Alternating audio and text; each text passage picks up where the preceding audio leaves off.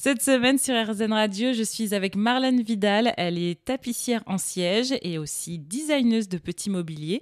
Bonjour Marlène. Bonjour Jessica. Alors, euh, vous allez nous expliquer déjà pour commencer vos deux métiers, parce que vous, travaillez la tapisserie, vous designez. Alors, euh, qu'est-ce que ça veut dire concrètement? Alors oui, c'est vrai, l'atelier euh, est scindé en deux activités. Donc, une activité traditionnelle de rénovation en siège et une autre activité euh, où je dessine et je fabrique du mobilier contemporain avec des techniques traditionnelles. D'accord. Alors j'ai vu un petit peu sur votre site internet que vous avez une sensibilité, vous dites écologique, et que vous avez décidé euh, bah, de faire attention aussi aux matériaux que vous utilisez. Est-ce que vous pouvez nous en parler? Oui, en effet. Oui, ça, ça fait partie de mes... Euh, de, mes prérogatives que de travailler avec des matériaux naturels, mais il faut savoir que en tapisserie traditionnelle, comme c'est ce que je pratique, euh, on travaille déjà avec des matériaux naturels comme le crin, la toile de jute, les toiles de coton, euh, le crin animal. Et, du coup, j'ai décidé uniquement de travailler euh, la technique traditionnelle parce qu'elle correspond à mes engagements personnels euh, écologiques et politiques.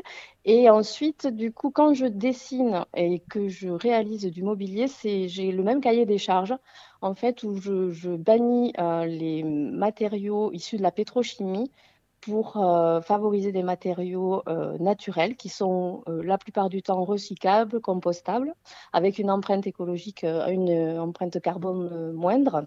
Et du coup, euh, oui, ça me tient à cœur de travailler avec cet état d'esprit. Alors, comment vous faites alors pour trouver des matériaux durables? Alors, matériaux durables, il faut savoir que les tapissiers ont, des fournisseurs de matériaux, euh, euh, on va dire de matériaux traditionnels. Hein, c'est toujours le cas, même si on va dire que la mousse a pris une grande importance sur la tapisserie. Il faut savoir que encore, on arrive à trouver des matériaux naturels. Et ensuite, pour tout ce qui est création euh, de mobilier, je m'attache en fait euh, à, à, utiliser, euh, on va dire, je, des matériaux qui se trouvent à, maximum 50 km autour de mon lieu de, d'habitation, de travail. Donc ça va être euh, le travail du lin, du chanvre, le travail de la laine, euh, mais aussi donc euh, je travaille avec des artisans et des collaborateurs puisque quand je dessine du mobilier, je, fais mon travail de tapissière et de designer, mais je m'appuie sur les savoir-faire des ébénistes et des ferronniers locaux. Mmh. Et ensuite, donc, je mets en œuvre les matières naturelles sur, euh, sur les structures qu'ils me, qu'ils me dessinent, qu'ils me fabriquent, notamment avec des bois euh, d'origine, euh, des bois locaux. Ensuite, il y a une importance de, de dessiner et de, de, réaliser du mobilier pérenne, c'est-à-dire qu'il soit à nouveau, lui aussi, un jour peut-être rénovable, donc avec des structures qui permettent une rénovation, avec un design on va dire, intemporel, puisque mon objectif, c'est aussi ce qui dure dans le temps, et en le dessinant intelligemment, le plus intelligemment possible, pour qu'il corresponde à, la fonction pour laquelle il a été euh, conçu.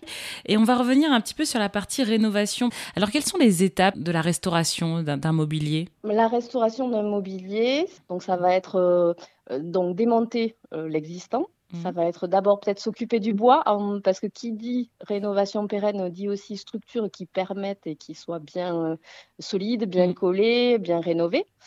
Ensuite, on va euh, ben, faire toutes les étapes. Alors, si je, si, je dois les, si, je dois les citer, il y en a environ 17. Donc, on va faire assez rapidement parce que. Mais ça va être le sanglage, c'est-à-dire le plancher du siège, où on va mmh. remettre les ressorts, qu'on va guinder, c'est-à-dire qu'on va tendre pour qu'ils résistent dans le temps. On va mettre euh, dessus de la toile de jute qui va enfermer le crin que l'on doit modeler pour euh, ben, répondre à, la forme du siège et à la hauteur voulue, au confort. Et, et les dernières étapes seront les esthétiques. Ça va tout ce qui est la mise en œuvre du tissu et le choix des finitions. Bah, en tout cas, oui, il y a du travail. Merci beaucoup, Marlène Vidal, déjà de nous avoir présenté ben, votre métier. Merci. Évidemment, toutes les informations, vous les trouverez sur notre site erzen.fr et sur le site de Marlène, c'est marlenevidal.fr.